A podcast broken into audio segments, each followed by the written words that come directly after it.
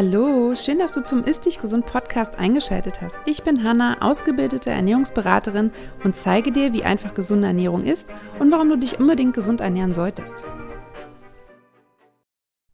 Hallo und herzlich willkommen zu einer neuen Podcast-Folge. Wie immer freue ich mich, dass du wieder dabei bist oder auch zum ersten Mal reinhörst in den Ist Dich Gesund Podcast. Und auch heute habe ich wieder ein Interview für dich. Und zwar habe ich das auch noch live äh, quasi am Samstag in Portugal aufgenommen. Und zwar mit Antje Behrendt.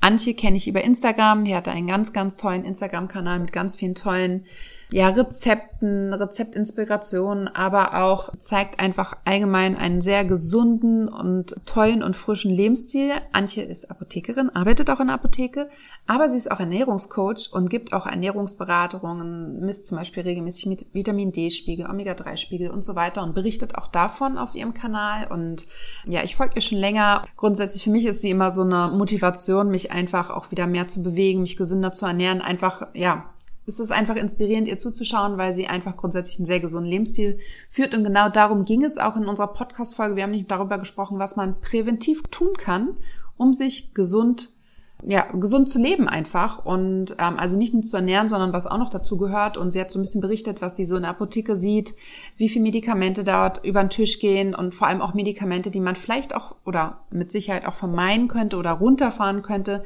wenn man etwas am Lebensstil verändern würde im Hinblick auf mehr Bewegung, im Hinblick auf eine gesünderen Ernährung und so weiter. Und es war ein super interessantes und schönes Interview. Ich finde es auch immer wieder, wisst ihr ja auch, wenn, wenn ihr öfters bei mir zuhört, einfach schön nochmal so hinter die Kulissen zu schauen, was gehört eigentlich zum Job der Apothekerin, der, des Apothekers dazu. Also wir sehen ja immer nur das, was vorne passiert. Und ich finde vor allem die Kombi interessant in der Apotheke, in der ähm, Antje arbeitet, dass es halt auch eine Ernährungsberatung gibt, dass es bestimmte Analysen gibt, die man buchen kann und so weiter. Die produzieren auch YouTube-Videos und Vorträge und so weiter. Aber hört selber. Also viel Spaß beim Zuhören. Es ist wirklich ein tolles Interview und ich habe mich ganz doll gefreut, dass Antje so kurzfristig Zeit für mich hatte. Und da wir beide in Berlin sind, freue ich mich auch schon auf den Kaffee und jetzt, wie gesagt, viel Spaß beim Zuhören.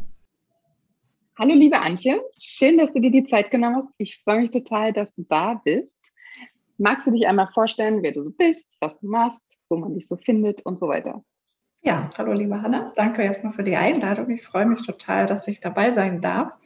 Genau, also ich bin Antje, Antje Behrendt. Ich arbeite in Berlin in einer Apotheke, also bin Apothekerin und habe mich dann da auf den Bereich Ernährung spezialisiert. Also ich hatte schon ganz am Anfang also direkt nach dem Studium quasi habe ich schon ein Fernstudium gemacht zur Ernährungsberaterin und Food Coach eigentlich auch, was noch so ein bisschen mehr die einzelnen Krankheiten beinhaltet hat, diese Ausbildung. Und genau, und seitdem ich jetzt hier in dieser Apotheke bin, also es war eigentlich fast von Anfang an, ich war vorher nur ganz kurz in anderen Apotheken und habe mich mir die dann auch extra ausgesucht, weil die eben den Bereich Ernährung auch mit drin hatte und das fand ich eben so spannend und darf mich da zum Glück auch richtig austoben und das wird auch extrem gut angenommen. Am Anfang war das eher schleppend, fand ich. Also wir haben versucht, immer Kunden anzusprechen und so und viele haben ja einfach gar keine Lust, ihr Lebensstil zu ändern oder ihre Ernährung. Und jetzt ist es inzwischen so, dass die von sich aus auf uns zukommen und wir teilweise sogar ausgebucht sind, weil das einfach so beliebt ist und viele jetzt doch irgendwie, auch gerade jetzt nochmal mit Corona gab es nochmal so einen Schwung eigentlich, dass viele wirklich ihre Ernährung umstellen wollen. Und das sind so die Themen, die ich mache. Ich mache auch YouTube-Videos zum Beispiel für die Apotheke, wo wir eben auch Ernährungsthemen dann besprechen. Das wird auch immer sehr gut angenommen. Genau, und dann ansonsten, ja, habe ich privat noch so einen Foodblog, auch Instagram zum Beispiel, aber eben auch als Blog richtig. Da kann man auch gerne mal gucken. Da habe ich auch dann gesunde Rezepte und sowas alles ja, und ich drei Kinder, also bin eben da dann auch so sehr interessiert daran, dass die eben von Anfang an sich gesund natürlich ernähren, wobei es da auch immer mal Ausnahmen gibt. Aber, genau. ja. ja, das kenne ich. ja, und, und ich, also ich brenne halt einfach so für Prävention und finde das eben so wichtig und das war auch so ein bisschen der Grund, warum ich mich so viel mit Ernährung beschäftige, weil ich einfach schon ganz am Anfang schon im Praktikum in der Apotheke gemerkt habe, dass eigentlich fast alle Rezepte, die wir bekommen, für Krankheiten sind, die man eigentlich vermeiden könnte, wenn man sich einfach gesünder ernähren würde und sich mehr bewegen würde und auf Schlaf und, und Erholung und sowas achten würde. Und deshalb ist das so mein Anliegen, auch wenn ich dann natürlich als Einzelperson jetzt nicht so viel erreichen kann, aber man kann halt trotzdem einige erreichen und viele sind dann eben auch extrem dankbar und sagen, das hat mir ja noch nie jemand erklärt, das wusste ich überhaupt nicht und man kann ja teilweise sogar die Medikamente dann reduzieren oder sogar absetzen, wenn man eben da, also in Rücksprache mit dem Arzt natürlich, aber wenn man dann eben seinen Lifestyle dann doch ändert. Ja, ja, super interessantes Thema. Und ich finde es auch, also ich habe gerade überlegt, ob ich bei den Apotheken, die so bei mir sind, ob ich da irgendwas mit Ernährung sehe. Aber eigentlich, ich glaube, man kann noch einen Vitamin D-Test bei den meisten machen, was ich manchmal sehe so. Aber genau, manchmal oder viele haben dann mal so Aktionswochen, in denen sie so Vitamin D-Tests anbieten. Das machen wir zum Beispiel immer, weil das, ich finde das so wichtig. Selbst im Sommer merke ich, da haben fast alle trotzdem Mangel. Also auch die, die sagen, sie sind viel draußen oder selbst die, die substituieren, die nehmen ja meistens viel zu wenig, haben eben trotzdem Mangel. Also es ist echt, ja, Wahnsinn. Ja. Ja, ich sehe das. Ich teste mich ja echt fast alle drei Monate, einfach auch aus Interesse halber und ich muss immer substituieren. Also ich muss immer, mhm. und wenn ich das nicht auch, ja. wirklich hochdosiert mache, dann bin ich im Mangel. Also ja, ich rutsche tatsächlich immer unter die 30. Also das ist bei mir auch so, so selten, dass ich. Ich dachte auch früher, also bevor ich diese Messung selber angeboten habe, habe ich mich auch im Sommer eigentlich nie gemessen, habe höchstens mal im Winter eine Messung gemacht. Also ich war wirklich felsenfest davon überzeugt, dass ich das im Sommer auch nicht brauche und war dann total erschrocken, als wir diese Messung eingeführt haben und ich dann das erste Mal bei mir selbst im Sommer halt eine Messung gemacht habe und ganz sicher war, dass ich einen super Wert habe, weil ich halt auch echt viel draußen, ich fahre halt immer Fahrrad, bin dann immer draußen irgendwie mhm. und bin auch so irgendwie, ich bin halt so ein bisschen sonnensüchtig und bin einfach auch, sobald die Sonne scheint, irgendwie draußen, wenn ich Zeit habe. Und es war halt wirklich so, ich hatte dann im Sommer, das war irgendwie im August, glaube ich, hatte ich dann einen Mangel. Ich war total erschrocken. Ja, das ist, ich glaube, ich hatte bis jetzt einen Kunden, der tatsächlich mal einen Wert über 100 hatte. Ja, hatte ich auch einmal, der hat aber auch echt viel genommen. Ich glaube, der hat jeden Tag irgendwie über 10.000 genommen. Also es war echt schon. Okay, ja. Ja. ja. ja. ich muss zum Beispiel fast 10.000 ja. nehmen, um überhaupt auf meinem Level zu bleiben. Das genau, so. das ist halt auch so unterschiedlich. Ne? Man kann auch gar nicht pauschal sagen, wie viel jemand nehmen muss, weil es wird halt unterschiedlich aufgenommen. Auch, ne? Also Genau, dann kommen wir nochmal auf dein Instagram. Ich liebe ja deinen Kanal. Ich habe den ja, ich weiß gar nicht, ich folge schon länger und es sieht einfach so lecker aus. ich jedes Mal so, wie schaffst du das so immer so schön anzuordnen und zu fotografieren? Ich weiß ja auch, wie viel Arbeit dahinter steckt. Ich mache das ja auch immer so ein bisschen. Mir macht das auch echt viel Spaß, aber es dauert, also gefühlt dauert das schon immer echt lange. Und man sieht ja auch in deinen Stories, du bist irgendwie immer in Bewegung, immer am Sport machen, gesundes Essen. Wie bist du zu so diesem gesunden Lifestyle gekommen? War das schon immer so oder hat es irgendwann mal, gab es ein Ereignis oder hat es irgendwann einen Klick gemacht?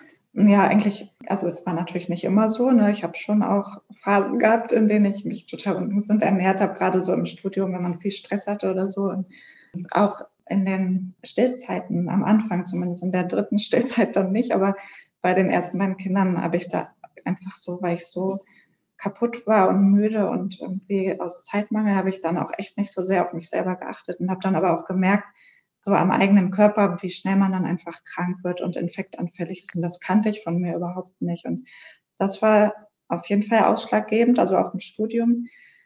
Man merkt ja dann einfach, wie viel besser es einfach einem geht, wenn man eben darauf achtet und wirklich sich mal über mehrere Tage oder Wochen wirklich mal richtig gut ernährt und Sport macht und so. Das ist ja einfach so ein krasser Unterschied. Und ich bin ja zum Beispiel auch seit Jahren nicht mehr krankgeschrieben gewesen, weil ich einfach, ja, anscheinend das wirklich gut abdecke, auch mit den Mikronährstoffen und so.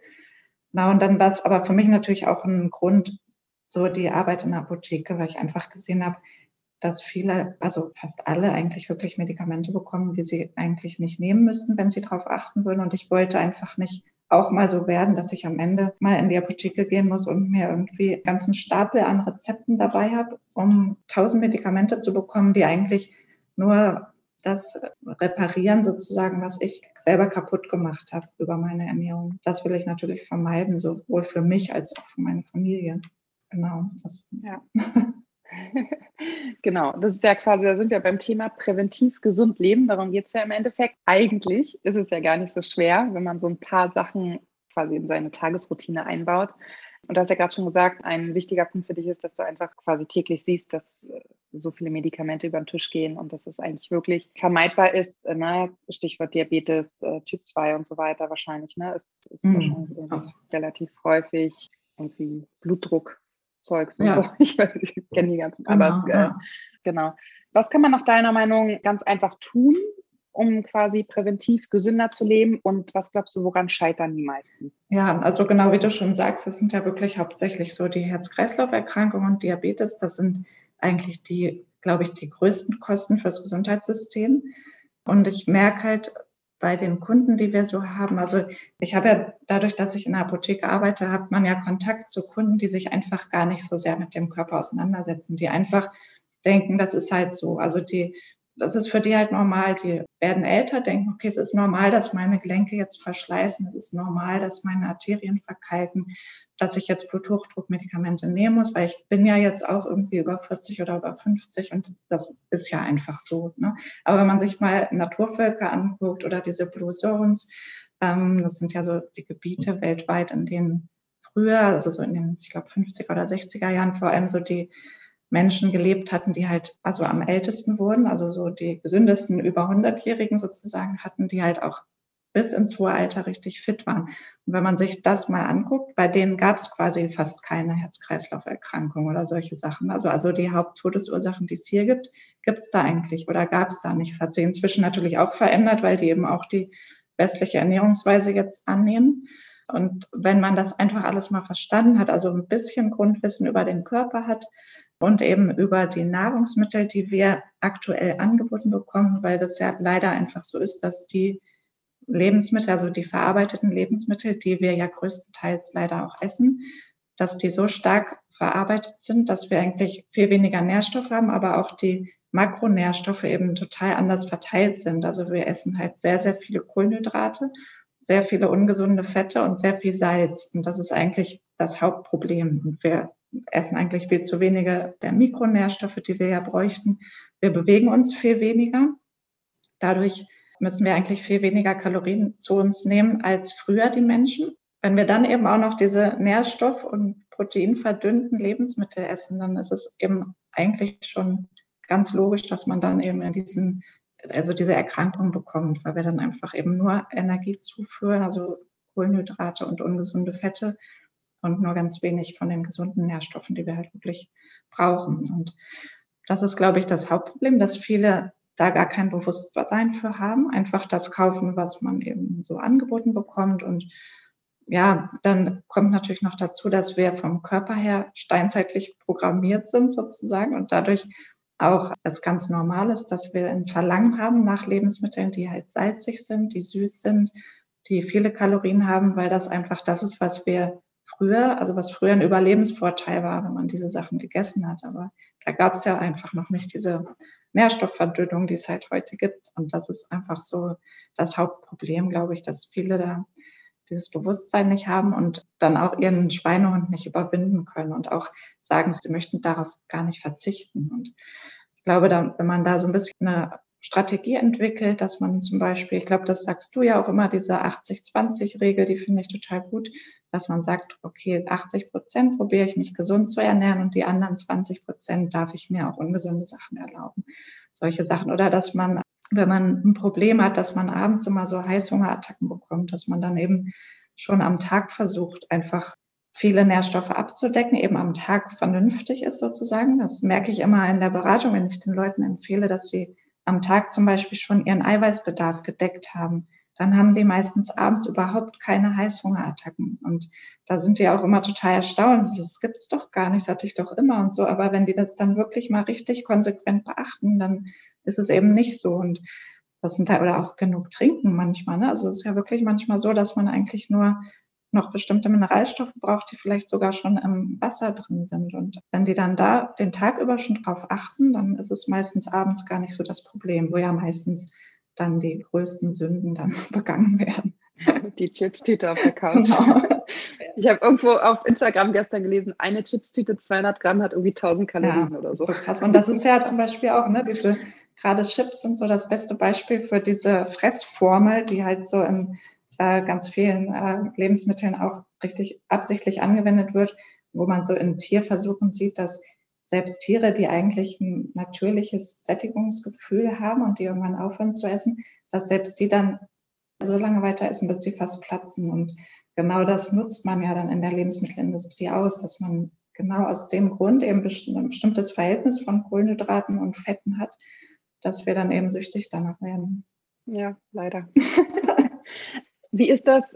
Ich habe so ein bisschen das Gefühl, dass die älteren Generationen, so jetzt, keine Ahnung, meine Mutter und so weiter, dass die eher noch in diesen alten ungesunden Lebensstil drinne hängen und dass die jüngeren Generationen, also wenn ich jetzt zum Beispiel bei mir als Kunden jemanden habe, der Mitte 20 ist, schon viel, viel bewusster damit umgeht. Also ich habe das Gefühl, da ist vor der Wechsel passiert oder viel mehr Bewusstsein, ja. Achtsamkeit da. Sind das auch die Kunden, die du hast, eher die Älteren, die? Ähm, also, ganz gemischt. Also ja. die, die freiwillig kommen, sind auch sogar eher die Jüngeren. Genau wie du sagst, dass die eben wirklich so ein Bewusstsein haben, auch sagen, sie möchten sich einfach gesünder ernähren oder sind auch viele dabei, die, also auch viele Sportler habe ich, die dann auch sagen, sie möchten gar nicht so viel Fleisch essen und so, sondern sie möchten eben versuchen, den Proteinbedarf eben auch pflanzlich abzudecken und dann eben auch zu mir kommen und sagen, wie kann ich das machen? Also, weil man hat ja eigentlich so gelernt, okay, Protein, da musst du viel Fleisch essen. Und es gibt ja noch ganz viele andere Eiweißquellen.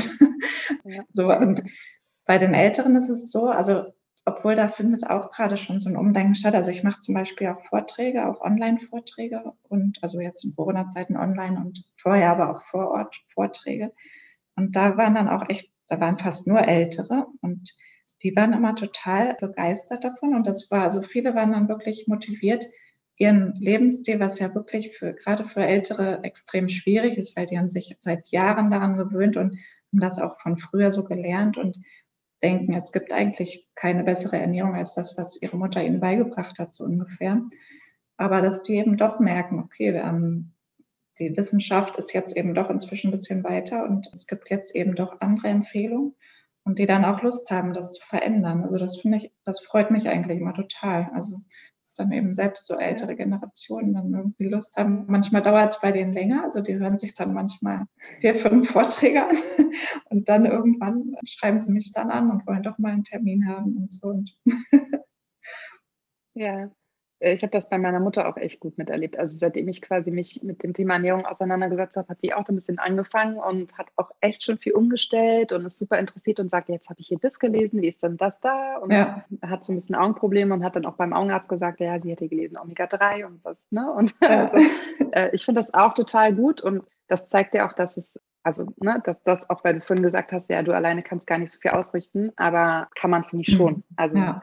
Ne, man erreicht ja schon viele Menschen auch damit. Und gerade in der Apotheke, ich finde das total gut, auch mit dem Angebot, was ich meine, du hast ja die Ernährungsberatung, hast die Vitamin D-Messung, dann habt ihr diese BIAS-Messung, glaube ich. BIA-Messung, ne? genau. So. BIA-Messung, genau. Und Omega-3 mache ich zum Beispiel auch oder eben auch Darmanalysen, ne, dass ich dann auch mit denen das den, den Stuhl aus, also die, die Auswertung dann denen dann helfe, ja. weil oft sind die dann so mit dem Ergebnis so alleine und wollen dann eben doch noch eine Beratung dazu ja. haben. Genau. Und allein, dass es das Angebot gibt. Und ich finde, das ist genau auch an der richtigen Anlaufstelle, weil, wie du gesagt hast, da kommen halt viele Menschen, wo man eigentlich diese Medikamente vermeiden könnte. Und ich glaube, ja. und gerade auch mit den Vorträgen und jetzt Online-Vorträge, das ist ja schon, das machen nicht alle Apotheken. Ne? Also wie gesagt, ich kann das jetzt durch dich, durch dein Instagram, weil ich das immer sehe, aber bei anderen Apotheken habe ich das tatsächlich echt noch gar nicht. Also nee, es gibt schon ein paar, die das machen, also die auch so da sehr aktiv sind, aber ich glaube, es ist schon eine große Ausnahme. Also es war auch auch wirklich der Grund, warum ich mich dann hier beworben hatte, weil ich da bin ich auch total dankbar, dass meine Chefin das eben so unterstützt, weil es ist jetzt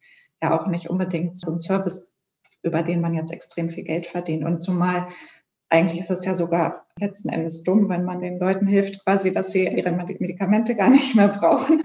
Aber ähm, das ist halt so, wir wollen halt eigentlich eher sowas wie Gesundheitsberater sein und gar nicht unbedingt unser Geld darüber verdienen, dass wir so viele kranke Leute haben. Manche Medikamente kann man ja auch nicht vermeiden, ne? aber oft kann man eben doch den Leuten helfen, dass sie vielleicht Medikamente dann in Rücksprache mit dem Arzt dann auch absetzen können oder zumindest reduzieren können. Und das sind für mich immer die besten Erfolgserlebnisse eigentlich.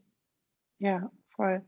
Wie ist da so deine Erfahrung, wenn ihr quasi, du hast Kunden in der Ernährungsberatung, ihr schafft da quasi Lifestyle-Änderungen, gesunde Ernährung und es, man könnte quasi ein Medikament runterfahren oder absetzen besprechen die das dann auch mit ihrem Arzt? Also kommt dann auch die Rückmeldung, ja, konnte ich jetzt machen? Ja, so? genau. Also das ist mir auch ganz wichtig, ja. dass ich da jetzt nicht denen sage, äh, macht mal selber. Ne? Also das geht ja gar nicht. Da kriege ich auch echt Ärger mit dem Arzt. Und ja. das ist ganz schön. Ich mache dann auch viel, dass ich mit den Ärzten dann direkt kooperiere, dass die sich dann auch bei mir melden. Also die nehmen das auch dankend entgegen, weil die sagen ja selber, die wissen das ja alles, aber sie haben eben keine Zeit. Ne? Die haben ja manchmal für einen Kassenpatienten nur, ich weiß nicht, drei, vier Minuten oder sowas. Und da klappt es einfach nicht, dass man den Kunden dann irgendwie oder den Patienten dann groß noch was zur Ernährung erklärt.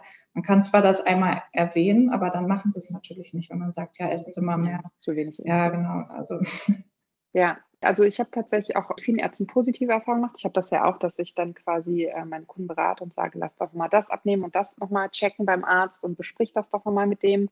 Und ganz oft sind die Ärzte auch echt offen dann und auch dankbar oder melden sich tatsächlich auch bei mir zurück. Mhm.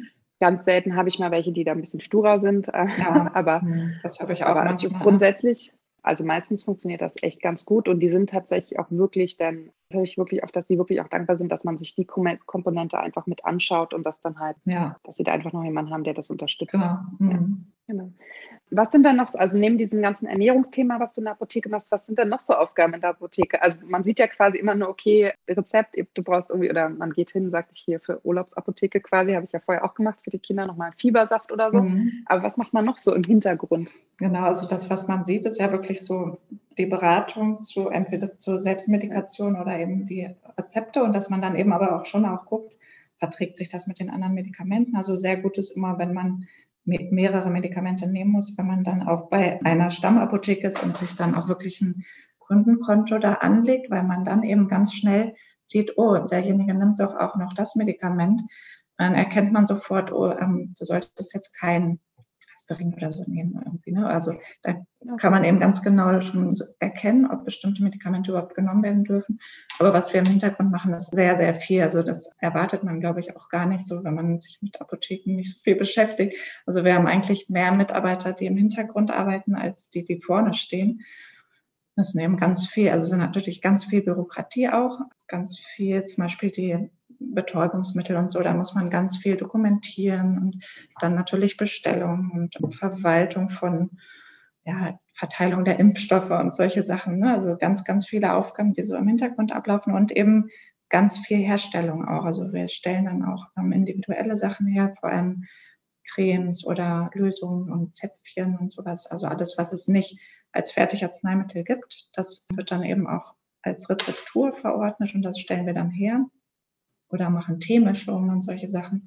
Genau, also ja, in unserer Apotheke ist sowieso dann noch ein bisschen mehr, weil wir ganz, ganz viele Schwerpunkte haben, auch also seltene Erkrankungen und Neurologie und so, sodass wir riesengroßes Team sind mit insgesamt ja, 150 Mitarbeitern, die halt im Hintergrund dann arbeiten oder teilweise auch nur mit Ärzten kommunizieren oder dann mit Patienten dann eher Telefonkontakt haben und die dann beliefern, weil die oft auch gar nicht selber kommen können oder so. Also das ist schon sehr, sehr viel, was teilweise dann hinter den Kulissen ist. Und natürlich die ganzen Bestellungen. Und das ist auch ja, viel Arbeit. Aber auch mega interessant, ne? Also ist ja super ja. unterschiedlich auch, ne? genau. ne? Viele Bereiche, ja. klar, Bürokratie vielleicht kann man sich nicht jeder immer Lust, aber es wäre trotzdem irgendwie auch mal Abwechslung, ne? Man muss sich ja auch irgendwie regelmäßig weiterbilden, oder? Also mhm. ich meine, wenn, wenn ich in die Apotheke gehe, ich weiß, also ich bin tatsächlich immer bei einer, ich habe auch ein Kundenkonto. Allerdings ehrlich gesagt gar nicht, ich finde das, was du gerade gesagt hast, macht total Sinn, dass, weil man sieht dann quasi, was man sonst so nimmt. Ja. Klar, ich nehme jetzt irgendwie kein regelmäßiges Medikament, mhm. aber eigentlich habe ich das gemacht, weil ich dann nämlich immer 10 Prozent ja, genau. kriege oder 5 oder so. Aber total der gute Tipp, finde ich. Aber im Endeffekt sehe ich immer, wenn ich dann irgendwie doch mal was Außergewöhnliches brauche, auch für die Kinder, die gucken dann halt schon nach, ne, verträgt sich das oder stellen Fragen, aber man muss ja auch unheimlich viel wissen. Ne? Mhm, also, ja. ja es ändert sich ja auch immer extrem viel oder es kommen ständig neue Medikamente auf den Markt und so, also echt ständig im Wandel.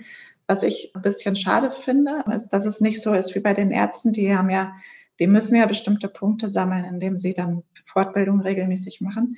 Bei uns ist es so, dass es alles freiwillig, also wir können das machen, äh, müssen es aber nicht. Und dann gibt es aber Apotheken, ich glaube inzwischen sind sogar die meisten, die haben so ein QMS-System und da ist es dann auch wiederum verpflichtend, dass man eben eine gewisse Anzahl an Fortbildungen pro Jahr dann auch macht. Ich glaube, es sind wirklich inzwischen schon alle Apotheken, so dass man eigentlich schon sich selber dann verpflichtet, dass man das macht. Man kann die Themen dann aber auch selber aussuchen. Was jetzt natürlich super praktisch ist, durch Corona gibt es eben fast alle Fortbildungen online, so dass man eben auch ja eigentlich überall in Deutschland quasi dann Fortbildung besuchen kann, ohne extra reisen zu müssen. Also im Moment ist das Angebot ja riesig an Fortbildung. Also kann man sich ja. echt austoben. Ja, das fand ich jetzt auch tatsächlich wirklich ein Vorteil, weil sonst hast du echt immer die Anreise und dann ja. immer diese festen Termine. Das war für mich immer total schwierig mhm. und jetzt gibt es echt super viel online. Ich finde es auch viel angenehmer und dann sitze ich da halt mal ein Wochenende ja. vom Laptop ja, genau. und kann das halt machen. Und das ja. Genau ihr seid ja jetzt quasi vom, zwischen Arzt und Kunde seid ihr ja so ein bisschen die Hauptanlaufstelle, würde ich sagen. Mhm. Ne? Das nennt sich ja Gesundheitssystem. Ich sage ja immer eher Krankheitssystem mittlerweile. Wie siehst du das? Also du hast ja schon gesagt, man kann viel vermeiden. Siehst du da einen Wandel? Hast du das Gefühl, dass es besser wird? Hast du das Gefühl, es, also gehen viele Medikamente auch einfach so inflationär über die Theke quasi? Also wird relativ viel schnell verschrieben. Wie so wie ist da so dein Eindruck? Schon, eigentlich schon, ehrlich gesagt. Das finde ich auch ein bisschen schade, dass eigentlich zu schnell mit Medikamenten behandelt wird, wenn man eigentlich noch durch den Lebensstil die Krankheit vielleicht aufhalten oder sogar reversieren könnte. Das sehe ich eigentlich ziemlich oft. Aber was ich zum Beispiel sehr positiv finde, ist, ich ja, beschäftige mich ja auch viel mit Darmgesundheit und was ich wirklich merke, ist, dass ähm, zumindest die Antibiotika-Verordnungen total zurückgegangen sind. Früher war das echt so, wenn jemand eine Erkältung oder so hatte, wo ja ein Antibiotikum fast nie was bringt, haben die schon ein Antibiotikum bekommen. Also auch weil sie es selber wollten, weil sie dachten, ach, dann geht es mir bestimmt schnell besser. Und dann hat der Arzt es halt aufgeschrieben. Und das finde ich schon richtig gut, dass das halt total zurückgeht. Und auch, dass viele Ärzte sogar zusätzlich jetzt schon auch sagen, dass das nicht gut für den Darm ist, dass die das wirklich nur im Zweifel nehmen sollen. Also wenn es wirklich schlecht ist oder selbst bei Blasenentzündung ist manchmal so, dass die da war es ja auch früher so, da haben sie immer sofort ein Antibiotikum bekommen. Und dabei weiß man, auch wenn, also ich finde das auch schmerzhaft. Ich hatte früher auch manchmal Blasenentzündung, jetzt schon ewig nicht mehr, weil ich glaube, ich meinen Darm jetzt irgendwie richtig gut aufgebaut habe. Aber ja, also es ist wirklich schmerzhaft. Deswegen verstehe ich auch so das Verlangen, dass man dann eigentlich sofort ein Antibiotikum nehmen möchte. Aber es gibt eben, also die Studienlage ist eigentlich so, dass bei unkomplizierten Harnwegsinfekten die Dauer, bis das wieder weg ist, genauso lange ist, wenn man es einfach mit pflanzlichen Mitteln behandelt und eben ja auf sich achtet, äh, sein Immunsystem stärkt und den Darm stärkt. Und deshalb ist eigentlich die Notwendigkeit dafür ein Antibiotikum eigentlich nicht unbedingt gegeben. Und man macht sich damit ja, also man kommt ja in den Teufelskreis, man macht sich dann eben sein Immunsystem kaputt, den Darm quasi kaputt und kann dann immer wieder diese Infektion bekommen. Und deshalb ähm, bin ich da echt froh, dass die dann, also genau das wollte ich eigentlich sagen, dass die Ärzte eben bei Blasenentzündung jetzt auch oft einfach nur ein Rezept schon mal mitgeben und sagen, dann hast du es, dann kannst du es dir halt holen, falls es wirklich so schlimm wird, dass es nicht mehr aushältst. Aber du musst es nicht unbedingt einlösen. Du kannst es auch erstmal aufbewahren. Und das finde ich immer richtig gut. Also das kriege ich jetzt oft mit. Aber ansonsten so bei den anderen Erkrankungen finde ich schon, dass ähm, zu schnell verordnet wird. Was ja dann auch immer ein Problem ist, ist, dass die Medikamente, also fast alle Medikamente, haben ja Nebenwirkungen und oft eben auch im Darm. Das heißt, mit fast jedem Medikament, was man einnimmt, macht man sich dann irgendwie auch sein Mikrobiom kaputt. Und viele wissen das eben gar nicht. Das finde ich ist auch immer so eine Aufgabe der Apotheker, dass die dann spätestens das nochmal sagen und da eben einfach ein paar Tipps geben, dass man zumindest über die Ernährung eben den Darm dann wirklich besonders gut schont und, und schützt. Das wissen aber viele nicht. Das finde ich ganz wichtig und ja. Werden dann mehr Probiotika mittlerweile verkauft von euch? Also ich habe zum Beispiel, ich konnte ja nicht stillen und meine Tochter hat ja quasi von Anfang an dieses Omnibiotik, ich weiß nicht, mhm. drei oder sechs, ich weiß ja. nicht, was es da, ob es drei gibt, keine Ahnung. Omnibiotik Panda sechs, ist eigentlich so das, was man Geburt. Genau, Panda, genau, das genau. habe ich gemacht. Und genau, das habe ich halt, wie gesagt, meiner Tochter mal mit in die, in die Prämilch gegeben. Aber so, ich habe auch mittlerweile das Gefühl, dass so Probiotika ja total gehypt mhm. werden gerade, was ja irgendwie auch einerseits gut ist, andererseits denken halt viele, okay, ich habe einen Leber, ich probiere mal ein Probiotikum, was ja auch nicht immer so mhm. das Richtige ist. Da sage ich ja auch mal so ein bisschen gucken, wo es herkommt auch. Aber hast du das Gefühl, dass da viel mehr davon jetzt bei euch auch verkauft ja, werden? Ja, das schon, genau, das auf jeden Fall. Das hat auf jeden Fall zugenommen. Auch gerade wenn die ein Antibiotikum verordnet bekommen, dann wollen die manchmal von sich aus auch ein Probiotikum dazu. Aber eben auch, wie du schon sagst, auch bei Darmproblemen, wenn die einfach irgendwie ja, das Gefühl haben, dass sie einen Reizdarm haben, dann wollen sie halt einfach ein Probiotikum kaufen.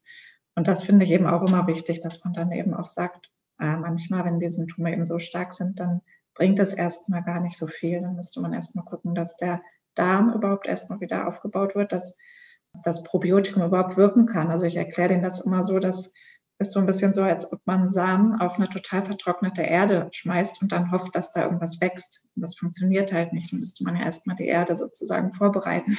Ja. Und genauso ist es beim Darm eben auch. Und, oder auch die, die vielleicht nur leichte Darmprobleme haben, wo vielleicht das Probiotikum schon ein bisschen schon was bringen würde und die Bakterien sich vielleicht auch zumindest temporär dann ansiedeln können dann wissen die aber gar nicht, dass sie die Bakterien ja auch füttern müssen und dass eben die Ballaststoffe total wichtig sind.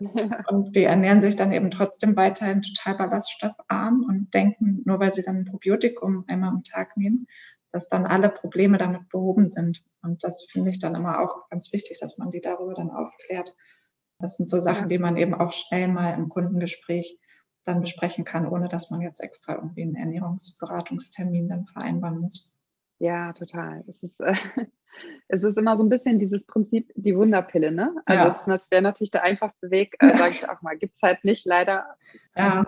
Ist schon wichtig, dass du was für deine Gesundheit selber machst. Genau, das ist wirklich so ein bisschen so die Mentalität von uns, ne? dass wir halt denken, wir nehmen halt irgendwelche Tabletten und dann sind die Probleme behoben. Also genauso, wenn man jetzt halt irgendeine Erkrankung bekommt, wie Diabetes oder Bluthochdruck oder so, dann nehme ich halt eine Tablette, bezahlt mir auch meine Krankenkasse und dann ist es ja eigentlich, und ist es halt so. Aber dass man es eigentlich wieder wegbekommen könnte, das ist halt ein bisschen mühsamer, aber es ist ja viel effektiver und man hat viel mehr davon. Ne? Und das ist halt wirklich so. Da fehlt einfach so die Aufklärung. Das ist schade. Ja, aber dafür sind wir ja da ja. und versuchen wir das zu verbreiten. Du hast vorhin schon gesagt, du bist ja auch Mama von drei Kindern. Sind das eigentlich alles? Nee, äh, äh, zwei Mädchen, ein Junge. Ah, ja, okay. Genau. Okay, ich habe ein Mädchen und die ist auch auf jeden Fall herausfordernd mit zwei. Ich finde allein ja schon dieses Haare ja, das macht so einen Unterschied. Beim Jungen musst du nichts machen. echt. Das fällt mir jetzt im Urlaub hier auch nochmal auf, wo ich immer denke, oh, jeden Tag diese Haare. Manchmal kurz davor, die abzuschneiden. Also meine Ältere hat jetzt auch inzwischen kurze, aber die hatten vorher beide so fast bis zum Po so lange Haare und das war echt ja. ja. Genau, es äh, ich versuche immer so einen französischen ja. Tag hier am Strand zu machen, aber was ich da für Sand in den Haaren für ist als.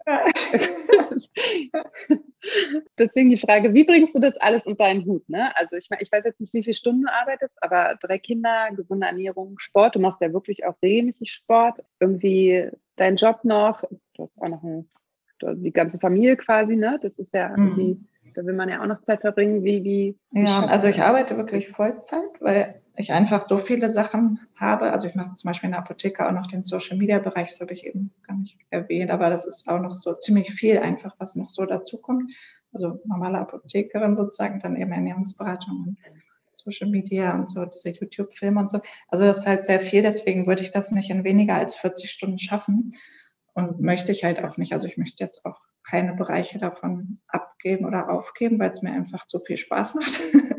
deshalb ist es bei mir so, dass ich halt Prioritäten setze. Ich denke mir halt, die Woche hat ja, ich glaube, 868 Stunden und ähm, ich probiere halt irgendwie auf acht Stunden Schlaf zu kommen, wenn es irgendwie klappt. Manchmal sind es auch weniger, aber ich probiere es irgendwie und setze dann eben Prioritäten. Also man hat ja dann trotzdem noch im Prinzip ziemlich viel Zeit über, selbst wenn man 40 Stunden arbeitet. Und bei mir ist es zum Beispiel so, dass der Haushalt und sowas wie Fernsehen und solche Sachen, wo vielleicht andere mehr Zeit mit verbringen, das mache ich weniger. Also ich, ich mache natürlich die nötigsten Sachen im Haushalt, aber manchmal ist es eben auch so, dass es bei uns nicht picobello ordentlich ist. Und das ist mir dann auch egal. Und das wissen auch meine Kinder, das finden die auch nicht schlimm. Also wir können ja trotzdem gut leben und sind glücklich und zufrieden. Und das ist mir einfach wichtiger, als dass es jetzt irgendwie mal alles super aufgeräumt ist und die Wäsche immer sofort wieder im Schrank liegt und gebügelt ist und so. Und ja, das sind so, so Prioritäten, die ich setze. Und dann zum Sport ist es natürlich schon an manchen Tagen so, dass ich es auch nicht schaffe. Also ich habe dann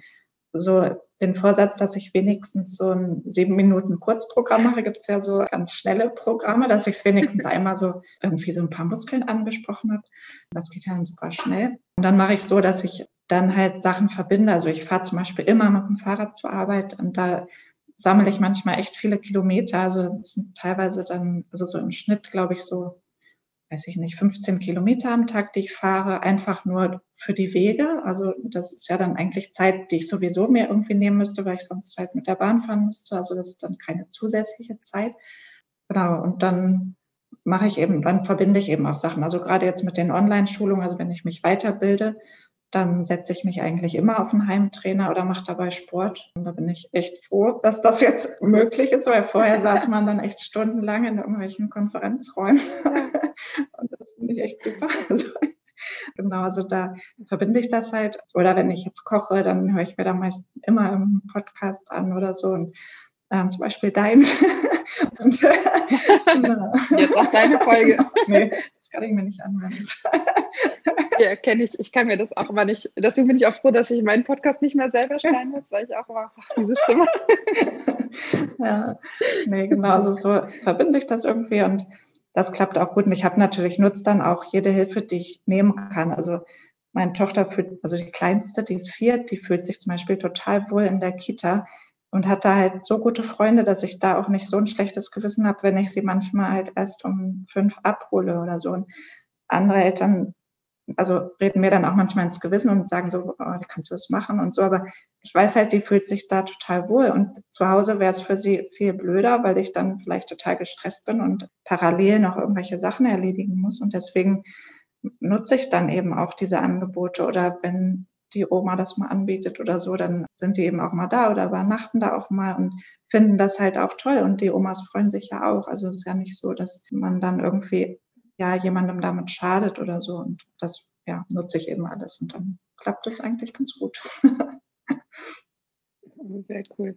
Wie ist das mit deinem gesunden Lifestyle? Überträgt er sich auch auf deine Kinder? Also machen die da mit oder ist das so? Ich habe schon das Gefühl, also Eltern sind ja einfach immer, haben ja irgendwie einfach eine Vorbildfunktion und ähm, natürlich haben die jetzt nicht immer Lust, ähm, sich immer gesund zu ernähren und wir machen dann da auch Ausnahmen, also, also bewusste Ausnahmen und gehen dann irgendwie auch mal Pizza essen oder so und, oder kaufen uns irgendwie einen ungesunden Nachtisch und dann zelebrieren wir das aber auch richtig und so und das freuen, freuen die sich natürlich dann total ich verbiete denen jetzt auch nicht, zum Beispiel von ihrem Taschengeld sich Süßigkeiten zu kaufen, aber wir haben halt nie Süßigkeiten zu Hause. Also es gibt es bei uns einfach nicht. Also es ist wirklich total selten, dass wir dann doch mal was kaufen. Dann ist es halt auch so eine Ausnahme. Und so, und das ist für die inzwischen eigentlich normal, aber ich, ich zwinge die aber auch nicht dazu. Also ich mache jetzt nicht irgendeine Mahlzeit, die ihnen überhaupt nicht schmeckt und zwinge die dann dazu, das zu essen. Und ich finde das ganz wichtig, dass die so ein, ja, dass die das einfach intuitiv dann irgendwie auch möchten. Also dass die dann, also die Lebensmittel, die ihnen dann schmecken oder die Gerichte, die halt gesund sind, die mache ich dann auch häufiger und denke mir dann immer, dem Körper ist es ja am Ende egal, ob jetzt das Vitamin C irgendwie aus der Paprika kommt oder aus dem Brokkoli oder so. Natürlich wäre es schöner, wenn die sich noch viel abwechslungsreicher ernähren würden. Aber manchmal ist es bei denen schon ein bisschen einseitiger als bei mir jetzt zum Beispiel. Aber ich denke, ja, dass die da eigentlich ganz gut versorgt sind. Ich mache natürlich auch ab und zu bei denen dann mal so stichprobenartig so Mikronährstoffanalysen, dass ich einfach mal gucke, ob die gut versorgt sind. Und das sieht immer ganz gut aus. Notfalls nehmen wir aber dann auch noch Nahrungsergänzungsmittel dazu. Also manche Sachen kann man ja einfach nicht über die Nahrung abdecken, wie zum Beispiel Vitamin D oder so. Das eben auch, genau. Ja. ja. Und ja, was zu den Sport angeht, da, ich glaube, das ist auch so, dass, dass man, wenn man den Kindern das vorlebt und eben sich viel bewegt, dann machen, ja, weiß ich nicht, ob es so immer so ist, aber zumindest bei meinen Kindern ist es so, dass die das dann eben als normal empfinden und eben auch Lust haben, sich zu bewegen. Und ich glaube, Kinder haben ja auch einfach einen Bewegungsdrang. Also ich glaube, man, man muss sie ja stoppen, um, äh, dass sie sich nicht bewegen. Oder sie eben immer vor das iPad setzen, dann ähm, hat man natürlich auch, dann stoppt man sie ja auch damit. Aber das probieren wir eben auch einzugrenzen, dass die dann, ähm, dann überhaupt mal so, weiß ich nicht, vielleicht eine Stunde oder so am Tag maximal das iPad haben. Also die, die Kleinen, die Großen dürften es theoretisch länger, aber die machen es zum Glück nicht. Also die bewegen sich eben trotzdem. Und so gerade mein Sohn, der ist, ich weiß nicht, ich glaube, ich weiß nicht, ob das normal ist, aber der ist eigentlich immer nur draußen. Also wenn der jetzt nicht gerade Schularbeiten machen muss, dann ist der eigentlich nie zu Hause. Der ist immer auf dem Fußballplatz oder Skaten oder hat halt auch nur Freunde, die Sport machen. Also es ist eigentlich total cool, dass er da sich richtig, also sich super gerne bewegt.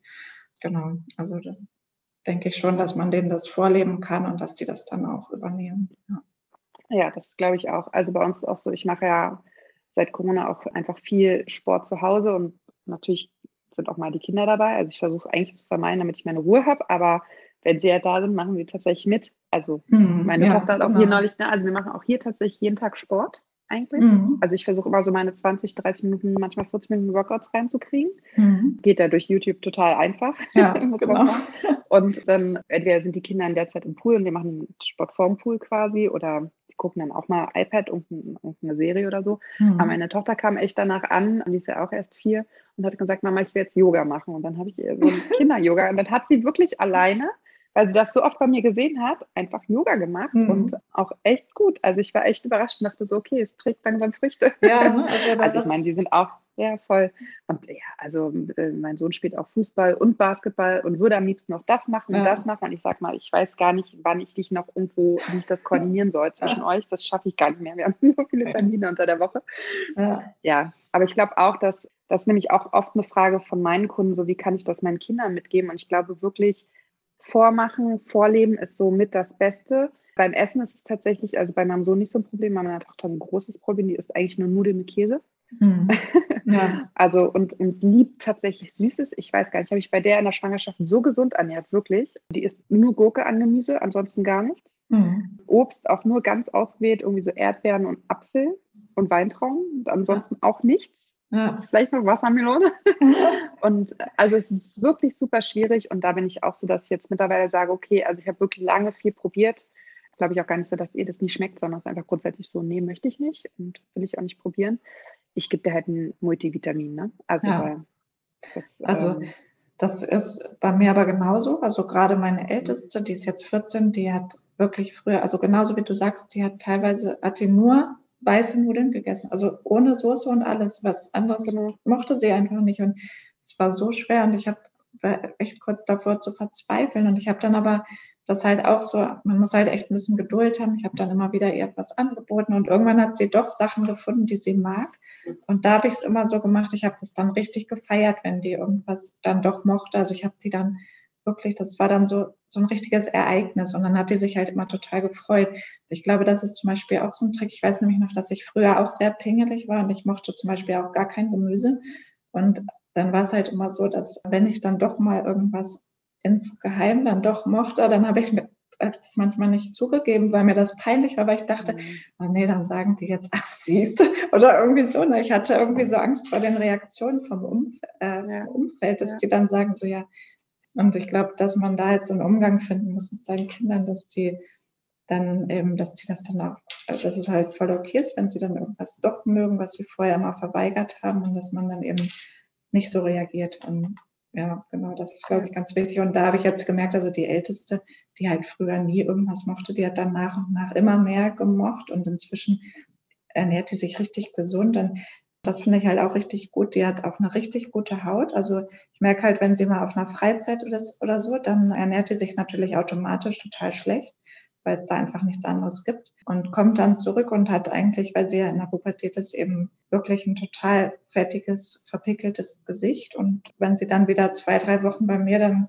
so normale Sachen gegessen hat und gesunde Sachen, dann ist die Haut wieder richtig schön. Also das ist echt Wahnsinn, was die Haut auch einfach so widerspiegelt. Ne? Das ist auch immer was, was ich auch in der Apotheke ganz viel erlebe, weil wir auch eine Hautarztpraxis im Haus haben.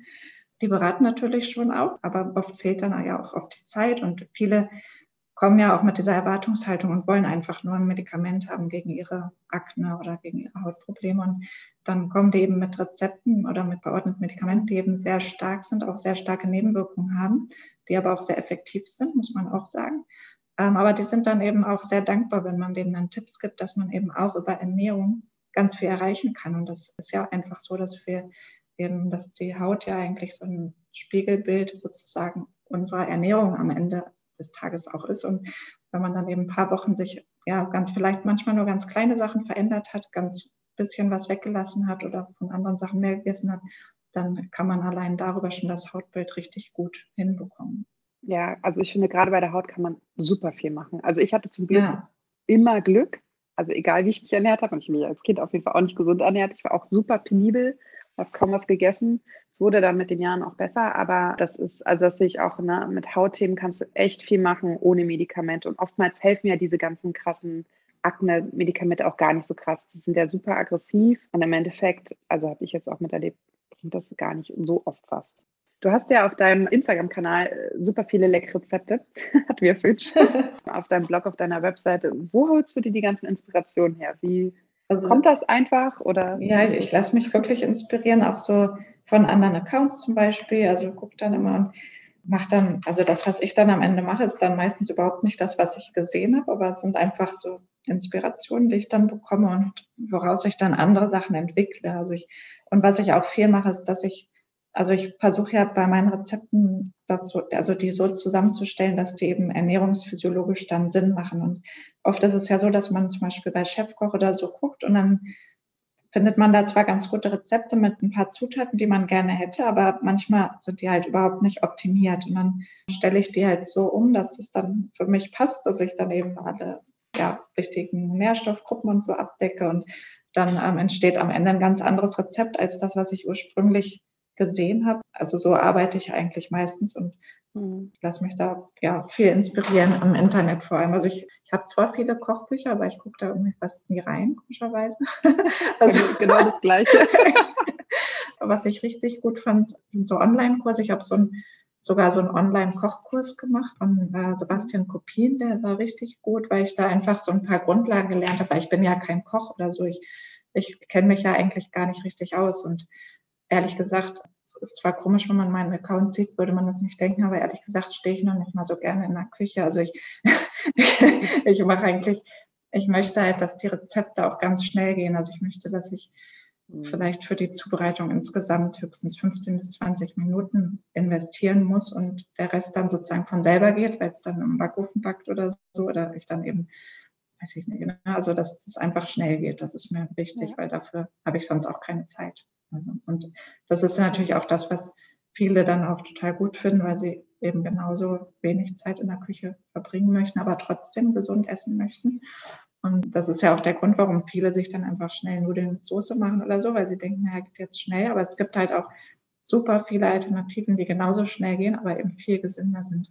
Ja, definitiv. Ich finde es auch mal ganz interessant. Ich habe früher auch immer einfach gegessen, mir nie darüber Gedanken gemacht. Und seitdem ich mich halt mit diesem Thema Ernährung auseinandersetze, gehe ich da viel analytischer ran. Ne? Ja. Also ich ganz oft sehe ich einfach, okay, da fehlen die Proteine. Ja, genau. so, so ja. ist immer so mein eins, sage ich auch mal als Tipp. Ne? Der erste Schritt, denk als erstes an die Proteine, weil das ist gerade so diese deutsche Küche auch, ne? Mhm. Oder dieses, wenn man in so ein typisches Restaurant geht, da fehlen halt einfach die Proteine. Selbst wenn ich eine Pizza esse, gucke ich halt, dass ich auf jeden Fall Proteine auf der Pizza habe. Ja. So. Mhm. Und wenn ich mir da halt ein paar Sonnenblumenkerne oder Sonnen, also Kürbiskerne oder sowas genau. aufstreue, ja. finde ich immer so ein bisschen. Aber ja, das ist ganz interessant. Und ich finde, wenn man das einmal so ein bisschen verinnerlicht hat und auch ohne Stress verinnerlicht, sondern einfach nur bewusst das macht, ne? Ja. Das soll jetzt auch nicht irgendwie krankhaft oder irgendwie sein, dann macht das schon ganz viel aus. Mhm. Und ich finde genau das, was du machst, dass du sagst, okay, ich sehe was, das finde ich interessant, aber ich wandle es so ab, dass es halt gesund ist und passt. Ja. Total den guten Ansatz und mit maximal 20 Minuten in der Küche bin ich voll dabei. Ich bin auch mal so. Ja. Also ich koche tatsächlich manchmal ganz gerne, aber irgendwie, ich bin dann auch so, ich koche halt dann, wenn ich Hunger habe und dann ich auch, dass es schnell genau, ja, ist. Bei mir und dann habe ich keine Zeit für eine Stunde irgendwie. Und, ja. Ja, ja. was ich auch ganz gut finde, ähm, vielleicht für die Zuhörer, die diese Healthy Plate oder der gesunde Teller, der ist, glaube ich, so in den USA so mit in den Ernährungsempfehlungen, der wurde von Harvard-Professoren entwickelt. Und der deckt eigentlich alles noch mehr ab als das, was die Deutsche Gesellschaft für Ernährung so empfiehlt, weil der eben so einen ziemlich großen Anteil an Eiweiß hat, dann ungefähr die Hälfte des Tellers eben Gemüse oder zuckerarmes Obst und dann eben nur einen ganz kleinen Teil komplexe Kohlenhydrate. Und das wird alles ein bisschen genauer beschrieben. Also auch, dass man eben, dass es ja bei allen drei Makronährstoffen auch große Unterschiede gibt. Also gesunde Fette, schlechte ja. Fette, gute, schlechte Kohlenhydrate und auch beim Eiweiß letzten Endes die Quelle ist ja auch entscheidend darüber, ob man am Ende gesund ist. Ne? Also ja. das finde ich echt eine super Grundlage für jedes Gericht eigentlich. Das kann man selbst beim Frühstück total gut anwenden. Also das ist super. Ja können wir auf jeden Fall, ich verlinke eh alles in den ja. Show Notes. Okay. Auch nochmal genau. einen Link reinsetzen. Ja. Jetzt kamen noch ein paar Fragen aus der Community. Die erste Frage war, wie ernährst du dich? Also gibt es irgendwie schon so vegan, vegetarisch Mischkost? Geht's schon mal oder bist du da? Ja, also bei mir ist so, ich habe ganz früh habe ich alles gegessen, dann hab, war ich irgendwann Vegetarierin und inzwischen bin ich eigentlich vegan, einfach jetzt ja wirklich mehr aus, also so eine Mischung. Also fing eigentlich an als aus gesundheitlichen Gründen, weil ich dachte, hatte so einfach aus dem, was ich so gelernt habe, fand ich für mich, dass das so die gesündeste Ernährung ist, weil ich immer, weil mir mich wichtig ist, dass ich auch alle, vor allem Ballaststoffe eben abdecke. Und das finde ich geht fast gar nicht, wenn man viele tierische Produkte isst. Und deshalb habe ich mich dann irgendwann dazu entschlossen. Ich bin jetzt aber auch nicht so eine typische Veganerin sozusagen. Also ich weiß ich nicht, würde jetzt auch, wenn mir jemand was kocht und dann würde ich niemals sagen, so, also ich würde zwar kein Fleisch mehr essen, weil ich es einfach nicht mehr runterkriegen könnte, aber ich würde nie irgendwie sagen, ah nee, da ist jetzt ja ein bisschen Milch drin oder da ist ja ein Ei drin, dann kann ich das nicht essen. So. Also das finde ich dann einfach unhöflich, aber ich mache es mir halt zu Hause nicht. Also genau, und das habe ich so, ja, inzwischen ernähre ich mich eigentlich vegan, wobei ich aber in der Ernährungsberatung das eigentlich immer so mache, weil ich jetzt auch nicht sage, also nur die vegane Ernährung ist die gesündeste Ernährung, weil es halt bei jeder Ernährungsweise so, man kann jede Ernährungsweise sehr gesund machen und man kann auch jede Ernährungsweise, auch die vegane, sehr ungesund gestalten. Und deswegen ähm, mache ich auch in der Ernährungsberatung, rede ich gar nicht über meine eigene Ernährung, sondern ich gucke eben, was essen die, also was mögen die und dann versuche ich das eben zu optimieren mit den Kunden zusammen, dass die dann eben ja. einfach lernen, was könnten sie vielleicht noch mehr essen und was sollten sie vielleicht ein bisschen reduzieren. Und damit es denen eben auch ja. schmeckt, weil sonst bringt es ja nichts, wenn ich denen irgendwas aufzwinge, was sie dann eh nicht durchhalten können. Ja, das finde ich auch nochmal ein ganz wichtiger Punkt, weil ich werde zum Beispiel auch ganz oft gefragt, also ich esse jetzt nicht alles, aber ich bin jetzt nicht nur vegetarisch oder vegan, ich habe mal so vegane Tage oder so. Aber ich werde zum Beispiel auch ganz oft gefragt, ob ich auch quasi vegane Kunden oder eine vegane Ernährungsberatung mache. Und dann sage ich immer, ein guter Ernährungsberater, eine gute Ernährungsberaterin kann halt alles. Also man stellt mhm, sich auf den ja. Kunden ein. Genau. das ist ja jetzt auch gar nicht so ein großer Unterschied, weil, wie du halt sagst, man baut halt Ballaststoffe, sollte man halt schon in die Empfehlung mit einbauen und dann hast du halt automatisch pflanzliche Lebensmittel ja. in der Ernährung. So, ne? Das finde ich auch genau. ganz wichtig ja. zu sagen, weil viele, weil es ja auch diese veganen Ernährungsberaterausbildung gibt oder ne, für so bestimmte Ernährungsformen und ich ja. finde halt, ähm, dass das gar nicht so einen großen Unterschied macht. Nee, das ist natürlich schon wichtig, dass man sich damit auskennt, aber das ist ja dann automatisch, dass man eben weiß, okay, welche Mikronährstoffe sollte man ja. da jetzt besonders im Auge behalten oder vielleicht auch genau. substituieren. Ne? Also das ist halt für mich selbstverständlich, aber für jede Ernährungsweise, auch wenn man jetzt Mischköstler ist, muss man ja gewisse Mikronährstoffe dann besonders beachten, weil die dann vielleicht zu kurz kommen. Also genau. Du hast ja schon erwähnt, dass du Vitamin D supplementierst. Gibt es noch was, was du regelmäßig nimmst? Und wenn ja, kaufst du das auch selber in der Apotheke? ja, genau. Also ich nehme ehrlich gesagt schon ganz schön viel, weil ich einfach ja selber immer mein, mein Blut untersuchen lasse und ich möchte halt überall nicht nur so mittelmäßig versorgt sein, sondern halt richtig gut versorgt sein. Und ich merke halt auch, wie mir das halt hilft, dass ich auch ja so aktiv überhaupt sein kann und so viel das ist halt schon viel, ne? Also ein Vollzeitjob, drei Kinder, dann dieser Blog und viel Sport, was man alles so in einen Tag bringen möchte. Und das schaffe ich natürlich nur, wenn ich einfach immer irgendwie funktioniere. Und deshalb will ich natürlich auch, dass mein Körper optimal versorgt ist. Und ich merke halt, dass ich das selbst mit einer gesunden Ernährung nicht ohne Nahrungsergänzungsmittel schaffe. Und deshalb, klar, Vitamin D, das schafft keiner. Also selbst da müsste man ja irgendwie ein Kilo Steinpilze am Tag essen oder irgendwie so. Also genau, oder eben irgendwie, ich weiß nicht wie viel, Avocado, 300 Gramm Fisch oder irgendwie so. Also richtig viel, das schafft man nicht. Dann ist man natürlich auch nicht immer in der Sonne, zumal in Deutschland ja selbst im Sommer auch die Sonne nicht jeden Tag so super scheint und man ja dann auch arbeitet. Ja. Deshalb, klar, Vitamin D ist halt ganz wichtig. Ansonsten nehme ich aber auch noch Omega-3, weil ich das eben auch in den Messungen sehe, dass fast niemand, also eigentlich sogar niemand, mit optimal versorgt ist mit Omega-3. Selbst wenn man viel Fisch isst, schafft man das nicht. Das Problem dann wiederum ist, wenn man viel Fisch isst, dann isst man eben auch viele Toxine und so weiter, die man eben auch nicht haben möchte. Deshalb ist das für mich auch eigentlich für jeden essentiell und deswegen nehme ich das auch und meine Familie auch. Und dann nehme ich daneben aber auch noch andere Mikronährstoffe. Also ich nehme zum Beispiel noch Zink, Jod, Selen, Magnesium, Kommt es immer so ein bisschen drauf an. Also wenn ich merke, jetzt könnte ich vielleicht manchmal auch Eisen, wenn ich merke, ich bin irgendwie müde oder so, dann habe ich so das Gefühl, okay, vielleicht sollte ich mal wieder ein bisschen mehr Eisen nehmen. Das messe ich natürlich auch. Also, also ist ja sowieso am besten, wenn man immer substituiert, nur so viel, wie man auch im Blutbild dann gemessen hat. Aber wenn ich es jetzt mal so einfach vom Gefühl her nehme ich es einfach ab und zu mal, jetzt nicht jeden Tag, aber schon oft. Ja, und da bin ich dann eigentlich sehr gut versorgt. Genau. Also ja. Ja, und äh, nochmal aus der Apotheke, oder? So, genau, ja, also ist natürlich naheliegend, ne, wenn man jeden Tag ja. in der Apotheke ist und halt auch so weiß, dass die Sachen qualitativ hochwertig sind. Ich will jetzt nicht sagen, dass alle Sachen aus dem Internet schlecht sind, aber es gibt eben auch Sachen, also gerade bei Nahrungsergänzungsmitteln hat man ja das Problem, die dürfen ja so auf dem Markt, sobald sie nachweisen, dass sie nicht schaden. Aber ja. äh, ob sie dann wirklich diese Nährstoffe in der Menge enthalten, ob die in der richtigen mhm. Form vorliegen, ob die dann gut aufgenommen werden und so, das ist halt immer noch mal so die Frage. Und da vertraue ich halt so den Herstellern, mit denen wir einfach eng kooperieren oder wo ich auch weiß, die stellen eben auch Medikamente her, die ja dann ein viel, viel aufwendiges Zulassungsverfahren haben. Und die machen das eben mit den Nahrungsergänzungsmitteln genauso gewissenhaft, nur dass dann eben diese klinischen Studien nicht unbedingt sein müssen oder diese ganz aufwendige Zulassungsverfahren. Und viele weisen ja auch trotzdem klinische Studien nach. Das gucke ich mir dann schon auch an. Je mehr die dann nachweisen können, dass die Wirkung auch da ist, dann desto mehr vertraue ich denen dann auch und kaufe die Sachen dann eben. Ja, ich glaube auch, also das ist echt, weil gerade bei Supplements, Nahrungsergänzungen, der Markt ist einfach so groß, sowohl im Internet als auch in der Apotheke. Ja ich glaube, dass auch, also wenn man sich da nicht auskennt, kann man ja Glück haben, aber auch Pech haben, was ich zum Beispiel immer ja. sage, möglichst vielleicht nicht bei DM und Rossmann kaufen. Ja. Mhm. So, na, ne, da gab es ja jetzt auch Untersuchungen, die gezeigt haben, ist nicht wirklich das drin, was draufsteht und es sind auch nicht immer die ja. besten Verbindungen, sind ja auch sehr günstig, muss man sagen, was auch genau. spricht, dass ja, und oft fehlen dann sogar ganz essentielle Sachen. Also weil ja. die dann eben auch teurer sind, ähm, machen die eben einfach nur ein paar andere rein. Also wir haben ja äh, ungefähr 50 Mikronährstoffe und dann sind da vielleicht 15 oder 20 drin. Das sieht dann aber super viel aus. Aber es sind vielleicht die, die wir gar nicht unbedingt brauchen, weil wir die sowieso über die Nahrung kriegen. Also da muss man echt genau gucken und ja, manchmal ist auch einfach dann noch eine größere Menge notwendig als die, die dann da drin ist. Ja. Aber was ich noch vergessen hatte, ich nehme auch noch Eiweiß. Also ich nehme mhm. Eiweißpulver oder manchmal auch einfach ähm, die essentiellen Aminosäuren.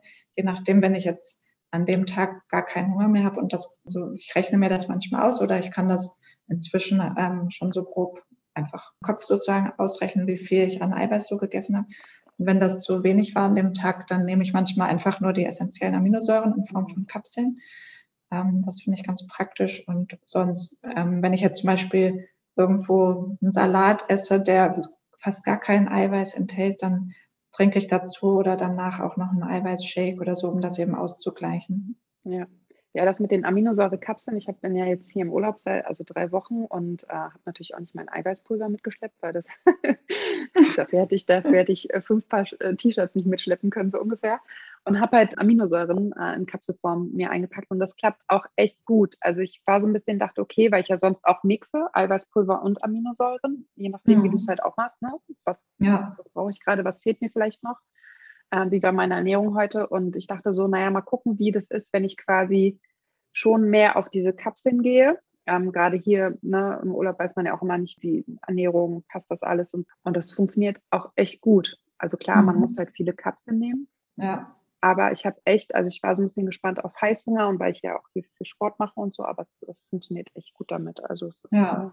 Äh, ja. ja. ich finde das auch eine super Empfehlung, auch gerade für Leute, die vielleicht eher untergewichtig sind und gar nicht so viel Hunger haben. Da empfehle ich das total gerne, weil die schaffen das manchmal nicht, auf den Eiweißbedarf zu kommen, weil Eiweiß ja auch so stark sättigt. Und dann sagen die, ich schaffe das nicht, ich kann nicht noch mehr essen oder also ich mache das ja schon so, dass ich mit denen die Mahlzeiten so optimiere, dass sie dann sehr eiweißlastig sind, aber mhm. die sagen, das sättigt die so stark, die schaffen dann einfach nicht so viel zu essen.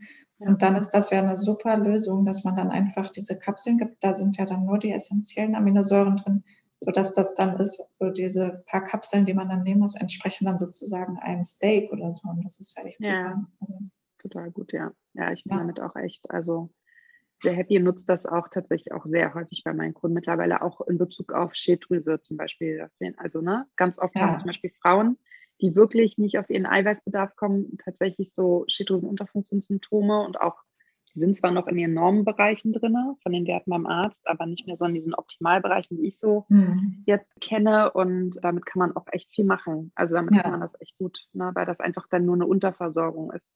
Ja, genau. Ja, und bei mir halt, ich habe ähm, die meisten Kunden kommen bei mir zur Gewichtsreduktion eigentlich. Und da hilft das ja extrem. Das ist ja wirklich das aktiviert einfach den Stoffwechsel so stark, dass die dann so schnell damit abnehmen können. Das ist echt super. Ja, ja definitiv. Wie oft machst du Sport in der Woche? Das war auch noch eine Frage. also mein Ziel ist, ja genau, mein Ziel ist wirklich, dass ich jeden Tag, so das ist mein Traum, dass ich äh, jeden Tag mindestens eine Stunde Ausdauersport mache plus mindestens eine halbe Stunde äh, Krafttraining. Aber das schaffe ich natürlich leider nicht jeden Tag. Aber so wie ich vorhin schon gesagt habe, diese sieben Minuten, das probiere ich auf jeden Fall. Und meistens auch gleich nach dem Aufstehen, weil ich finde, morgens ist man meistens noch am motiviertesten und dann hat man das einfach schon erledigt. Deshalb, also wenn man sich einfach den Wecker zehn Minuten eher stellt, dann kann man es einfach ganz gut zu Hause dann schnell machen. Oder manchmal gehe ich dann auch einfach eine Viertelstunde kurz laufen, aber dann ein bisschen schneller, sodass ich einfach schon mal meinen Stoffwechsel angeregt habe. Und das ist ja eigentlich nicht viel, eine Viertelstunde. Und das ähm, probiere ich eigentlich ähm, so durchzuziehen. Und dann fahre ich, wie gesagt, halt immer Fahrrad. Das heißt, so ein bisschen Austauschsport kriege ich schon in den Alltag integriert. Aber mein Ziel ist eigentlich, dass ich dann auch noch Kraftsport schaffe. Irgendwie ein bisschen mehr. Ja. ja. Hast du Cheat Days? Also es gibt ja diese berühmten einmal in der Woche sonntags, keine Ahnung, ich esse, was ich will. Oder hast ja Finn schon ein bisschen was dazu gesagt, oder baust du immer mal wieder was ein, worauf du Lust hast? Ja, also Cheat Days, so mache ich eigentlich nicht. Also habe ich auch nicht so richtig das Bedürfnis nach irgendwie, weil ich, ich mag ja auch gesunde Sachen total gerne. Bei mir ist es eher so, dass ich morgens und mittags noch richtig Lust auf gesunde Ernährung habe, abends eigentlich auch, aber dass ich dann irgendwann schon auch Lust habe, mal was Leckeres so als Nachtisch oder so zu essen oder ja, vielleicht auch mal ein Glas Wein zu trinken oder so. Also, ne, also und das ist also eher so, dass ich dann immer mal einzelne Ausnahmen mache, also eher so diese 80-20-Regel oder vielleicht auch 80-10 bei mir, glaube ich sogar, dass ich schon auch immer einen Teil, auch mal ungesunde Sachen mir gönne oder mal Schokolade oder so. Ich glaube, ohne Schokolade könnte ich gar nicht auskommen. Also ich weiß zwar, dass äh, man sollte nicht so viel essen, aber ich esse dann auch eher so die dunklere, aber ja, das gönne ich mir auf jeden Fall. Und aber jetzt so Cheat Days eigentlich nicht. Nee. Also dann schon eher meine Kinder oder wenn wir dann im Urlaub sind oder so, die machen das dann schon und das ähm, erlaube ich dann auch. Aber ich selber, wie gesagt, ich habe da nicht so das Bedürfnis nach. okay, dann kommen wir noch zur letzten Frage. Ich glaube, alle anderen Fragen haben wir quasi eh schon beantwortet in unserem okay. Gespräch. Ähm, Nochmal zu deiner Ausbildung. Was für eine Ausbildung hast du und wie wird man Apothekerin? Ja, also genau, ich bin Apothekerin, das heißt, dazu muss man Pharmazie studieren. Es dauert vier Jahre. Es hat einfach ja, ein ganz klassisches Studium, auch sehr verschult. Also man hat dann wirklich so ein festes Semester und sieht eigentlich die Leute dann jeden Tag. Es ist jetzt nicht so, dass man da frei irgendwelche Kurse wählen kann und so. Ähm, dann macht man im Anschluss ein Jahr ein Praktikum ähm, in der Apotheke und dann eben noch, also man hat insgesamt drei Staatsexamina und äh, macht dann eben das dritte Staatsexamen und dann ist man fertige Apothekerin und dürfte dann theoretisch eine Apotheke selber eröffnen oder eben als angestellte Apothekerin arbeiten. Man kann auch im Krankenhaus als Krankenhausapothekerin zum Beispiel arbeiten. Es gibt da verschiedene Sachen oder in der Industrie, genau. Oder man kann natürlich auch noch promovieren. Das dauert dann auch meistens nochmal so drei, vier Jahre. Das habe ich jetzt aber nicht gemacht. Und ich habe dann eben direkt im Anschluss ans Studium dann parallel, also zum Beruf, wobei ich war da eigentlich in Elternzeit. Also ich habe es dann als Fernstudium, habe ich eben noch diese Weiterbildung zur Ernährungsberaterin gemacht und Food Coach. Das hat nochmal so zehn Monate gedauert. Und es gibt auch noch andere Weiterbildungen, die man als Apotheker machen kann. Man kann sich dann speziell auf den Bereich Offizin, also das ist ja der Verkaufsraum in der Apotheke, der heißt Offizin. Man kann dann Offizin-Apotheker werden. Kann man auch andere irgendwie so weiterbilden und solche Sachen. Also da gibt es ganz viel, worauf man sich dann noch spezieller spezialisieren kann. Das ist eigentlich auch ganz schön dass man da noch Bereiche finden kann. Genau, aber das war so mein Weg und bin da auch sehr zufrieden mit, weil ich finde, Apotheke und Ernährung, das passt halt echt super zusammen und ist echt eine schöne Verbindung. Es macht echt Spaß. Ja, definitiv auch total, also wirklich total sinnvoll, finde ja. ich. Mhm. Wenn man jetzt, genau, du bist ja in Berlin, die Apotheke ist in Berlin, wenn man jetzt einen Termin haben möchte oder solche Messungen machen möchte, kann man die online buchen oder muss man zu euch in die Apotheke kommen? Genau, man kann entweder online direkt den Termin buchen die meisten Sachen sind dann auch Vororttermine, also man bucht zwar online, aber man kommt dann vorbei, weil die meisten Sachen muss ich eben machen, gerade so diese Via-Messung und Vitamin D-Messung und so. Aber theoretisch mache ich auch, aber das wird weniger angenommen, dass ich eben auch Online-Beratungen anbiete. Wenn man jetzt gar nicht in Berlin wohnt, dann kann man das auch machen, dass man eben eine Online-Beratung bucht. Die kann man dann aber auch online buchen. Okay. Also, genau. Manchmal ist es auch so, dass alles ausgebucht ist, dann kann man mir auch einfach eine E-Mail schreiben. Dann finde ich meistens noch irgendeine Lücke, die man noch füllen kann. Okay. Ich verlinke natürlich nochmal alles. Also ich verlinke deinen Instagram-Account, deinen Foodblog, deine Webseite, die Apotheke, wo man auch die Angebote findet und Healthy Plate hat mir noch gesagt. Noch äh, ein guter Tipp. Ah ja, genau. genau. Was sind deine Top 3 bis 5 Tipps für einen gesunden, präventiven Lifestyle? So zum Abschluss nochmal. Was würdest du sagen, hat so den größten Impact? Ähm, ich glaube, man muss Lust darauf haben. Also man muss halt Sachen finden, die einem wirklich Spaß machen. Also gerade was auch Bewegung angeht, da würde ich mich nie zu irgendwas zwingen, was einem keinen Spaß macht. Also oder das dann verbinden mit Sachen, die Spaß machen. Zum Beispiel macht mir persönlich Krafttraining nicht so viel Spaß und ich höre mir dann dabei halt einen guten Podcast oder auch Musik an. Ich mag einfach total gerne Musik auch und das motiviert mich dann einfach dann, das auch mal eine halbe Stunde oder Stunde durchzuhalten. Das finde ich wichtig. Dann natürlich, was das Essen angeht, dass man da dann auch Sachen findet, die einem gut schmecken. Und lasse mich zum Beispiel auch gerne inspirieren. In Berlin haben wir natürlich einen totalen Vorteil, weil wir ein Riesenangebot auch an gesunden Restaurants haben.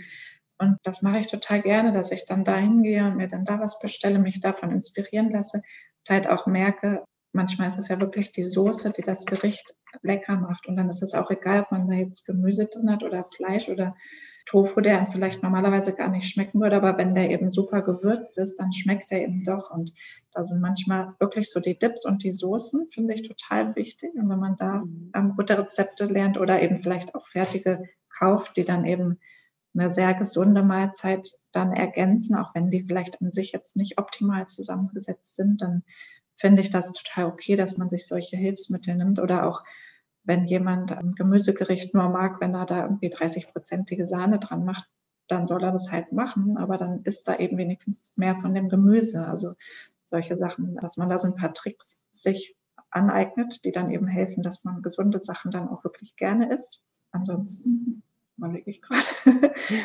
das sind schon so, so die Hauptsache. Also was ich auch noch merke, ist, dass man, wenn man so äh, in dieses Belohnungsessen reinkommt, dass man da so ein paar Tricks für sich selber entwickelt, dass man das nicht unbedingt macht, weil man ist ja hinterher nicht glücklich damit, dass man dann eine Tafel Schokolade gegessen hat oder eine Tüte Chips und dass man eben sich selber da schon kennenlernt, die Sachen vielleicht erstens gar nicht erst zu Hause hat, wenn man sie doch da hat, dass man dann sich zum Beispiel sagt, okay, ich mache jetzt aber erst mal zehn Minuten Sport und danach darf ich die Schokolade essen. Und meistens ist es so, dass man dann gar nicht mehr so richtig Lust hat auf die Schokolade und sogar länger Sport macht, weil man merkt, es macht ja eigentlich doch Spaß. Also wenn man dann andere Sachen sich angewöhnt zu machen anstelle von den ungesunden Gewohnheiten sozusagen, also dann schafft man das oft, dass man die ungesunden Gewohnheiten gar nicht erst machen möchte und sich da eben neue Gewohnheiten dann angewöhnt. Das habe ich auch gemerkt, ich auch an mir selber gemerkt, dass ich halt, dass es schon auch braucht, bis man eine neue Gewohnheit so sich wirklich angeeignet hat. Und das kann eben auch echt mal ein, zwei Monate dauern. Da muss man das auch mal richtig konsequent durchziehen. Und dann nach ist es halt so wie Zähne putzen oder sowas, was man einfach selbstverständlich jeden Tag macht. Ja, ich glaube auch so, das ist auch der Knackpunkt, ne? diese Routinen, Gewohnheiten. Ja. Und was ja auch ganz wichtig ist, das soll Spaß machen. Ja, also genau. das ja. muss eigentlich Spaß machen, damit man es durchhält oder daran ja. bleibt. So. Ja, also das ist zum Beispiel, was ich beim Laufen mache. Also ich bin, früher bin ich dann auch öfter, habe ich dann für irgendwelche Wett, also Wettkämpfe, aber halt so für so einen Marathon oder so trainiert, dann war auch immer mein Ziel, ich wollte dann eine bestimmte Zeit, also so ein Halbmarathon eher, wollte dann eine bestimmte Zeit erreichen und so. Und das mache ich gar nicht mehr. Also ich, ich trainiere gar nicht mehr für sowas, sondern ich laufe einfach, weil es mir Spaß macht, höre dabei gute Musik oder irgendwas und mache es wirklich nur so, wie ich Lust habe. Und ich achte dabei sogar darauf, dass der Puls relativ niedrig bleibt, weil das ja eigentlich auch viel gesünder ist. Man muss ja gar nicht so einen mega hohen Puls laufen. Das ist ja eher ungesund und da stresst man den Körper ja viel mehr, als wenn man eben moderat läuft oder sich moderat bewegt und dabei dann aber auch Spaß dabei hat oder sich dann mit Freunden verabredet und zusammen Sport macht und sich dabei aber auch noch unterhalten kann. Das ist ja auch immer ganz gut. Ja, ja, das stimmt. Ein sehr, sehr gutes Schlusswort, finde ich. Vielen Dank für deine ganze Zeit, für deine Tipps und für den Einblick in, die, in den Background der Apothekenarbeit. Das ist immer, ich finde es immer super interessant, einfach so ein bisschen hinter die Kulissen zu schauen. Ja. Wie gesagt, ich verlinke alles. Und ansonsten auch natürlich, ne, könnt ihr Antje auf Instagram folgen. Großer Tipp von mir, sehr, sehr leckere Sachen. und immer gute, gute Beiträge. Und ja, vielen Dank nochmal und bis bald, würde ich sagen. Ja, gerne. Vielen Dank nochmal für die Einladung. Hat sehr viel Spaß gemacht.